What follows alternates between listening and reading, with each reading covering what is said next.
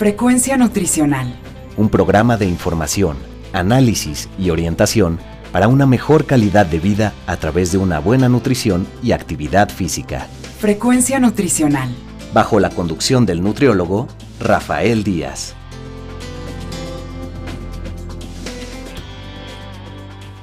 Hola amigos y amigas, les saluda Rafael Díaz García. Ya estamos en su programa Frecuencia Nutricional, un programa de la Universidad Autónoma Metropolitana Unidad Xochimilco para One Radio 94.1 FM. Antes de cualquier otra cosa, quiero agradecer a todos los que durante estos días nos han seguido en nuestra página web y se han puesto en contacto con nosotros vía correo electrónico, Facebook y Twitter.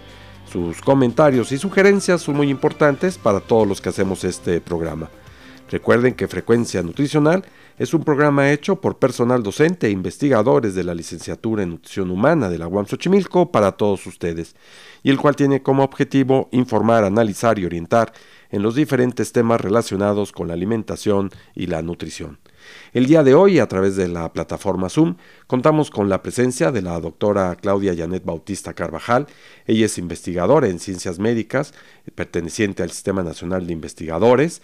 Ella está en el área de investigación y programación del desarrollo del Departamento en Biología de la Reproducción del Instituto Nacional de Ciencias Médicas y Nutrición Salvador Subirán.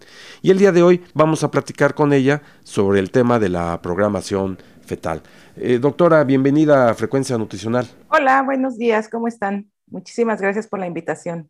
Agradecerle el que esté con nosotros el día de hoy y platicar sobre este tema eh, de programación fetal, el cual prácticamente podría uno decir que establece en términos de programación del desarrollo o actualmente conocido como orígenes del desarrollo de la salud y de la enfermedad. ¿Por qué no nos explica en términos globales a qué se refiere esto? La programación del desarrollo, o bien actualmente conocida como los orígenes del desarrollo de la salud y la enfermedad, responde a preguntas sobre los eventos tempranos que sufre una mujer durante su etapa reproductiva y del desarrollo de un nuevo individuo, que puede influir de forma parcial o permanente en el establecimiento del feto y neonato a ser o bien saludable o a manifestar desde etapas tempranas de la vida problemas de salud relacionados principalmente con enfermedades de tipo metabólico, hipertensión, daño cardiovascular, diabetes, sobrepeso y obesidad. Ok, doctora. Habla de diferentes enfermedades en esta etapa fetal.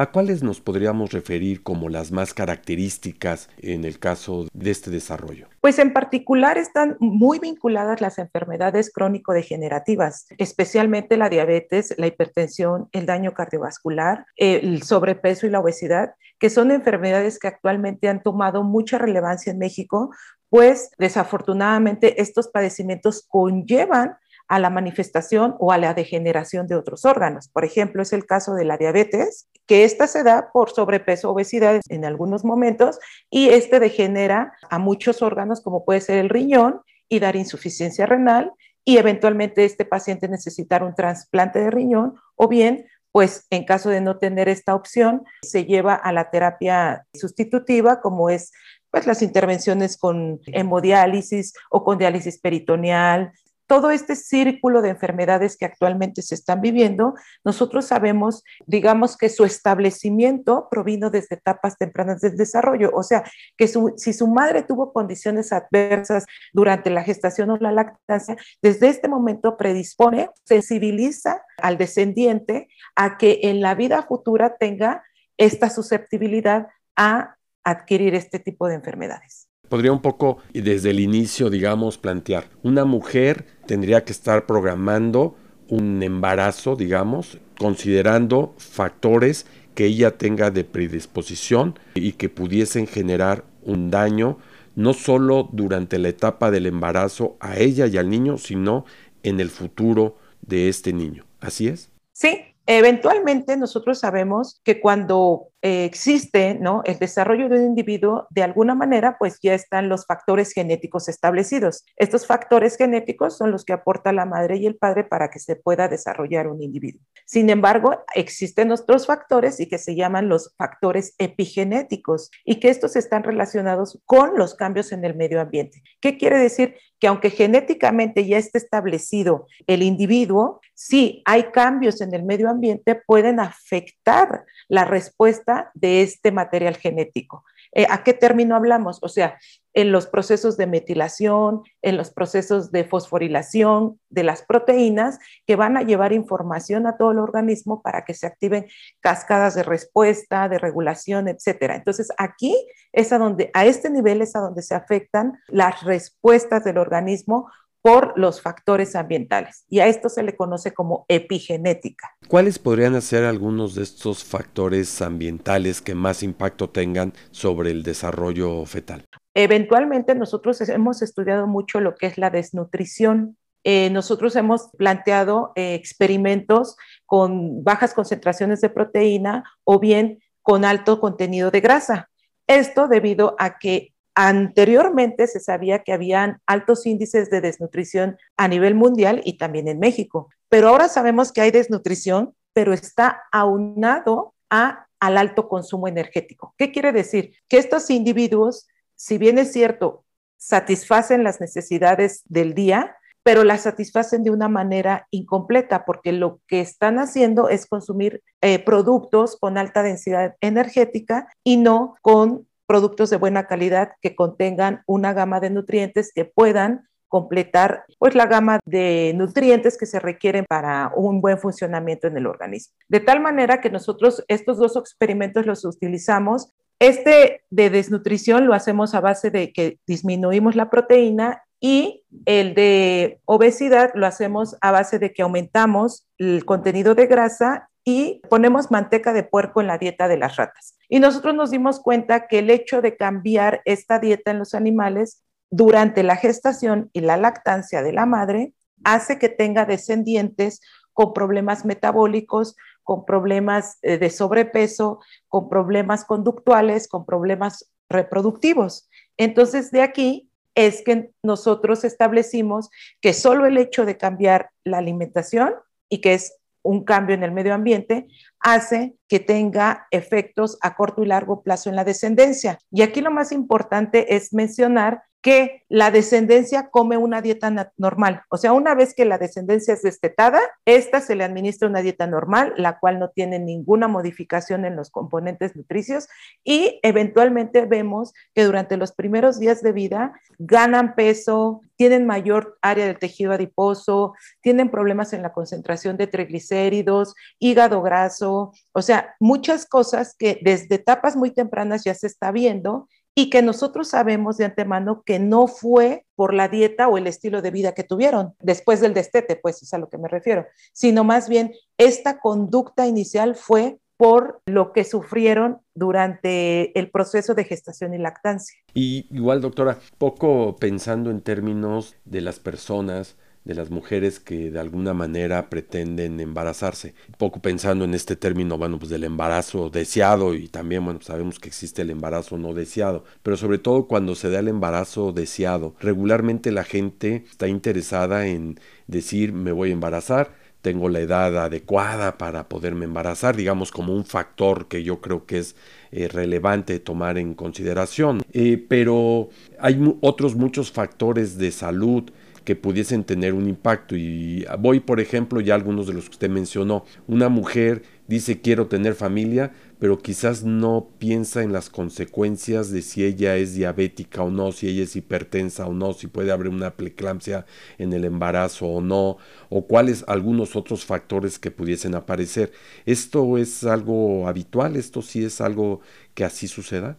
Cuando una persona está embarazada, pero de antecedente sabe que es diabética o hipertensa o tiene alguna condición ya establecida, parece ser que estas mujeres de alguna manera sí toman como eh, conciencia de la enfermedad que tienen. Esto debido a que si no llevan un seguimiento este tipo de mujeres, se, hay complicaciones durante el embarazo. O sea, entonces estas mujeres que tienen ya una enfermedad establecida, pues sí tienen con más cuidado el hecho de poder darle seguimiento a su embarazo por estas condiciones que ellas ya, está, ya tienen establecidas. Sin embargo, por ejemplo, yo lo asocio más, esto de la programación del desarrollo, se asocia un poquito más a lo que tú mencionabas de la edad. Por ejemplo, muchas mujeres jóvenes entre 16 y 19 años quedan embarazadas y eventualmente hay muchos factores. Uno, normalmente no saben que están embarazadas. Ellas se enteran ya al tercer o cuarto mes de embarazo que ya tienen esta condición y durante los primeros meses de embarazo se supone que son la ventana más frágil en el desarrollo del individuo porque pues está estableciendo los primeros cambios celulares, el desarrollo, se están estableciendo muchas condiciones que son muy sensibles pues al medio ambiente. ¿A qué me refiero? Si estas niñas quedan embarazadas o mujeres en otro tipo de rango de edad quedan embarazadas y no lo saben, y tienen prácticas como el tabaco, el alcohol, las drogas, o bien incluso eh, toman medicamentos pues de manera continua para el dolor de cabeza o para la digestión, etcétera, o están en un tratamiento como una dieta o una condición de este tipo. Entonces, todas estas alteraciones que tienen las mujeres que no saben que están embarazadas y que de manera cotidiana lo hacen porque así es su estilo de vida, pueden estar afectando ya desde los primeros días de vida la diferenciación celular y la proliferación. Y esto pasa muy frecuentemente porque pues casi más del 50% de las mujeres aquí en México tienen embarazos que, bueno, dicen, bueno, si estoy embarazada está bien y si no, no pasa nada, ¿no? Pero no llevan estos calendarios, no llevan esta cronología en los tiempos de su, de su periodo menstrual y entonces eventualmente se les olvida y ya cuando se dan cuenta pues ya están embarazadas y dicen, bueno, pues está bien, a lo mejor pues ya estoy casada y todo y sí lo esperaba, pero pues ya vino, no, no, no tenía yo esta cronología, pero pues ya estoy embarazada, pero ese ya estoy embarazada es, ya me di cuenta a los tres, cuatro meses, ¿no? Y eventualmente no tendría que ser así. O sea, cuando uno desea tener un embarazo, pues debería de decir, ah, bueno, quiero embarazarme, voy a empezar mi, tiempo cronológico para yo poder llevar cada etapa adecuadamente y en condiciones ambientales adecuadas. ¿Qué quiere decir? Ejercicio, dieta, buena salud, buen ambiente social, mental, descanso, eso, todo eso hace que desde los primeros días de la vida de un individuo se empiece a fomentar una buena programación. Y bueno, doctora, eh, lo que usted nos está diciendo nos lleva a algo también que habría que reflexionar en términos de cuando es un embarazo, ya no en una adolescente que es eh, preocupante, en una niña que de entrada todavía está desarrollándose ella como para aventarle una carga del desarrollo de un niño que está esperando, más allá de la crítica, la situación, eh, digamos, inclusive hasta de sanción o de cuestión judicial, si fue motivo de un abuso o fue cuestión que también debe tener una carga psicológica hacia la propia niña al saberse embarazada, ¿no? Y que esto tiene que ver de alguna manera pues tanto en el desarrollo de la niña que está embarazada como del producto que está esperando, ¿no es así? Sí, eventualmente existen muchos factores que en este momento están pasando en el adolescente. ¿Qué quiere decir? Esta niña que queda embarazada eventualmente está pasando por un proceso de diferenciación, incluso ella está pasando de ser una niña a ser una adolescente. Entonces, alrededor de eso existen regulaciones hormonal, existe regulación hormonal, metabólica, mineral, psicológica, de todo tipo. ¿Por qué? Porque está cambiando a través de las hormonas este entorno de ser niña a ser mujer. Entonces, cuando esta, esta niña queda embarazada, alrededor de ella empieza a haber todo un mecanismo de confusión inicialmente psicológica, ¿no? Porque eh, no sabe qué hacer si ya es niña, si ya es mujer o ya va a ser mamá. Esa es la primera. La segunda, la regulación hormonal de ser un proceso normal, digámoslo así, de empezar a regularse el estradiol, estas hormonas femeninas que eventualmente van a permitir la diferenciación entre niña y mujer, van a tener que cambiar completamente su regulación. ¿Por qué? Porque ahora van a tener que empezar a regular de otra forma porque esta niña ya pasó a ser mamá, no mujer. Ajá. eventualmente eh, la gestación no se lleva nada más así. El organismo como tal tiene que tener almacenamientos energéticos para que al inicio de la gestación se pueda llevar este asentamiento de la placenta, esta formación del embrión, ¿no? Y para ello se requiere de energía. Y cuando estamos en la, eh, en la adolescencia, hay pocos almacenes de energía porque todos en el instante se están utilizando. De tal manera que entonces esta niña de alguna manera tiene que alimentarse un poquito más para poder cubrir esta necesidad energética que ya no solo requiere por este intercambio de adolescente a mujer, sino también lo requiere para cubrir las necesidades del embarazo. Entonces, eventualmente esto no, no lo sabe la, el adolescente y eventualmente, pues por eso casi en la mayoría de este sector poblacional tienen niños pequeños para su edad gestacional. ¿Por qué? Porque la alimentación que tuvieron, los complementos nutricios que se le dieron no fueron los adecuados. Y normalmente también tiene mucho que ver con los factores familiares. Muchas veces eh, la familia como que en vez de apoyar a estas niñas, como que empieza a ser como un tabú, como, chin, ya quedó embarazada, no quiero que nadie la vea, no quiero que salga a la calle, ¿qué van a pensar de nosotros, no? Y entonces no se le da este seguimiento médico, no se le da esta atención, clínica, en relación a parámetros metabólicos, en relación a, cómo va el progreso o el desarrollo de su embarazo. Y entonces eventualmente resulta ser un poco problemático porque incluso estas niñas necesitan atención psicológica. ¿Por qué? Porque eventualmente ellas requieren esta transición, si eventualmente las niñas que van a mujer requerimos transición, requerimos esta atención psicológica para esta transición, eventualmente estas niñas que pasan a ser de niñas a madres, obviamente requieren toda, toda esta gama de, de apoyo que les va a facilitar un poquito más llevar a cabo esta etapa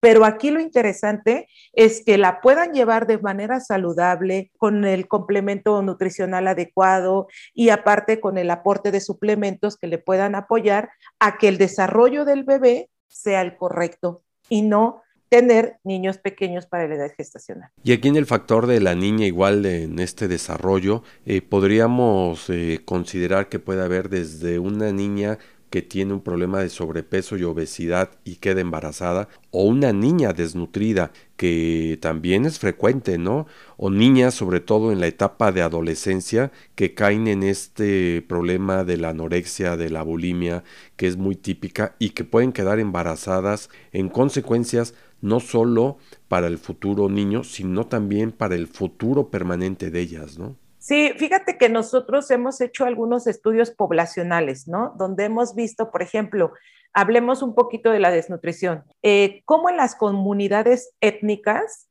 pues eventualmente las condiciones de alimentación, pues no son completas, o sea, normalmente en las comunidades étnicas el contenido de proteína de los alimentos es muy bajo. ¿A qué me refiero? El consumo de carne en estas comunidades es muy bajo. Ellos principalmente se alimentan pues de semillas, de algunos carbohidratos, existen algunas grasas, etcétera, pero pues proteína es muy baja, es muy bajo su consumo. Y nosotros hemos visto que aunado a que es una comunidad étnica con problemas de nutrición, pues también normalmente este tipo de comunidades llegan a, a tener hijos desde muy temprana edad. Entonces, hemos visto que en estas comunidades, estos niños, pues eventualmente nacen con déficit de atención, con problemas de psicomotores y, eventualmente eh, estos niños no llevan un desarrollo completo o total, o sea, nacen pequeños y se quedan pequeñitos. ¿Por qué? Porque la deficiencia de nutrientes, no solo durante gestación y lactancia, se hace permanente. ¿Por qué? Porque cuando estos niños dejan de lactar, reciben el mismo tipo de dieta y el mismo estilo de vida. Entonces, hemos visto que son niños que eventualmente quedan pequeñitos.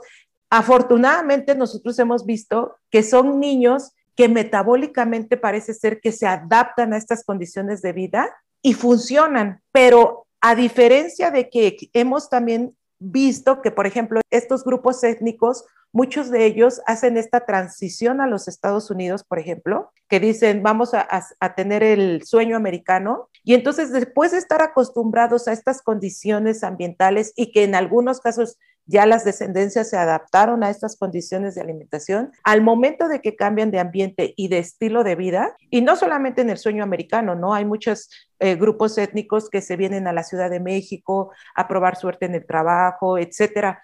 Entonces, estos cambios en los estilos de vida e incluso de espacios físicos hacen que entonces haya como un switch. ¿Me explico? O sea, de, ya haberse adaptado a estas condiciones, el hecho de que se pongan en otro estilo de vida y empiecen a consumir otros productos o porque ya tienen acceso a otro, tipo de alimentación o a otro tipo de economía, hace que entonces haya un rebote completamente desmedido.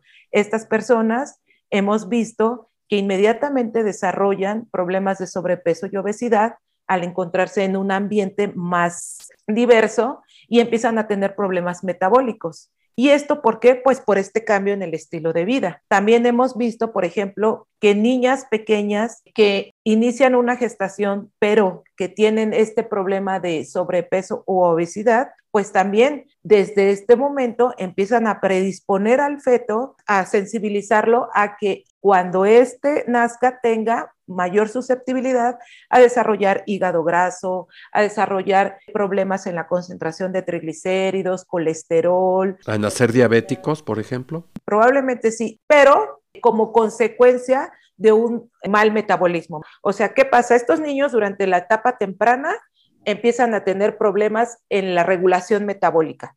Y este problema, la regulación metabólica, hace que se desarrolle sobrepeso y obesidad a su vez. Y este sobrepeso y obesidad nos conlleva al desarrollo de diabetes. Este es un ejemplo así específico. Entonces, ¿qué es lo que pasa? que esta niña, yo manejo mucho esta frase de nunca es demasiado tarde. ¿Qué pasa? Esta niña que tiene sobrepeso y obesidad, queda embarazada, ¿qué puede hacer? Bueno, ya, queda embarazada. Voy a, a, tomar la responsabilidad y el compromiso de este embarazo pero no, no solo nada más decir, ya, me voy a portar bien, sino eventualmente asumirlo como tal, cambiar el estilo de vida, empezar a tener una mejor dieta, tratar de disminuir el peso para evitar el riesgo de complicaciones durante la gestación y la lactancia y esto le va a permitir darle más días de vida a su bebé. ¿Qué quiere decir? El hecho de que yo ya haya llegado un poquito sobrepeso, obesa al embarazo, esto no significa que yo no pueda hacer cambios inmediatos. Si yo en este momento hago cambios inmediatos en mi entorno, en mi ambiente social, familiar y nutricio y físico, esto va a traer beneficios indudables sobre el desarrollo de mi descendencia. Entonces, y esto lo, hago muy en hincapié porque muchas veces dicen, ¿cómo durante el embarazo voy a hacer dieta? O sea, si no la hice antes, ¿cómo la voy a hacer ahorita, no? No voy a bajar de peso, al contrario, voy a subir porque estoy desarrollando un bebé. Y eso es muy falso. O sea, durante la gestación incluso se puede ir perdiendo peso en grasa, pues, en contenido graso, y se puede ir ganando proteína y esto eventualmente va a tener beneficios sobre el desarrollo del bebé, del feto y posteriormente del bebé. Y aquí es muy importante, estamos hablando mucho de gestación, pero aquí es muy importante establecer el periodo de lactancia. ¿Qué pasa? O sea, la gente piensa que como ya nació, ya no hay condiciones adversas que tenga la madre que puedan afectar el desarrollo del feto. Todo lo contrario, durante la lactancia hay procesos que todavía tienen que culminar para que se dé completamente la maduración del bebé. ¿Qué quiere decir? Durante la lactancia, pues el bebé termina de madurar el cerebro, termina de madurar la vista, existe un reconocimiento madre-hijo, empiezan a haber sentidos que se empiezan a activar, como el olfato, el gusto, la audición, etcétera. Entonces, para ello se requiere el apego y la lactancia materna. Y para que la lactancia pueda ser adecuada, la madre debe de tener una nutrición adecuada. ¿Por qué? Porque todo lo que está ingiriendo la madre va a ser transferido al bebé por medio de la leche. Y aquí importantísimo destacar esta parte que habla de que, ah, bueno, pues si no le doy leche materna, le doy la fórmula. Este es un tema muy controversial porque en el área médica dicen, bueno, pues si usted no quiere lactar, pues dele la fórmula y pues no hay ningún problema. Y esto es un tema muy complicado yo creo que debemos promover la lactancia materna. ¿Por qué? No porque nada más la madre esté transmitiendo nutrientes al bebé, para el desarrollo y total maduración del mismo, sino porque la madre a través de la leche está transmitiendo, ejemplo de ello, hormonas para la regulación endocrina del bebé, está transmitiendo anticuerpos para el sistema inmunológico del bebé, está transmitiendo microbiota para la maduración del aparato digestivo, o sea, está transmitiendo infinidad de células vivas que le van a permitir al bebé completar su maduración, desarrollarse adecuadamente y que cuando este bebé deje de depender de la leche materna, pueda tener una capacidad para enfrentarse al medio ambiente que lo está esperando. Y tiene la misma, digamos, capacidad de beneficio la lactancia materna de una mujer que se embarazó en una edad, digamos, lógica, 24, 25 años, a la lactancia materna que pueda ofrecer una niña que se embarazó a los 12 años e inclusive me gustaría irme al otro extremo que no abordamos, que es el caso de las mujeres de 45 años, por ejemplo, que tienen bebés, ¿no? Y que no hemos dicho nada de las consecuencias de un embarazo en esa edad. Fíjate que es un tema controversial, ¿sabes? Porque en ese rubro existe mucha falta de conocimiento. ¿Qué quiere decir? Nosotros nos hemos dedicado a hacer investigación en este periodo de lactancia en ratitas muy jóvenes, en ratitas con una edad adecuada y en ratitas muy adultas para ver la composición de la leche y efectivamente lo que tú dices, para saber si la edad influye en la calidad de esta, ¿no? Y en la composición y en la producción incluso, ¿no? Porque a lo mejor pudiéramos decir, ah, pues todas las leches de las diferentes madres, de las diferentes edades, tienen la misma composición, pero no la misma cantidad. ¿no? A lo mejor una produce menos, otra produce más. Y todos estos estudios que hemos estado haciendo, vemos que sí, en algunos casos hay algunas diferencias en la concentración de proteína. ¿Qué quiere decir? Las niñas que lactan con respecto a las señoras que están en el rango de 24 a 32 años que lactan, tienen una mejor calidad de proteína con relación a la de las niñas. Pero no hay diferencia entre las mujeres que están en el rango de, de 24 a 32 años con relación a las mujeres adultas. Aquí no hay diferencia en la concentración de proteína, hemos visto, igual en humedad, en carbohidratos, ¿no? Pero sí hay, por ejemplo, para mí es más importante establecer que independientemente de la edad que tú tengas, así sean 16 años, 24, 32, 45, los años que tú tengas, para mí es de suma importancia decirles que este evento de lactancia, o sea, este proceso, este periodo de lactancia debe de llevarse a cabo.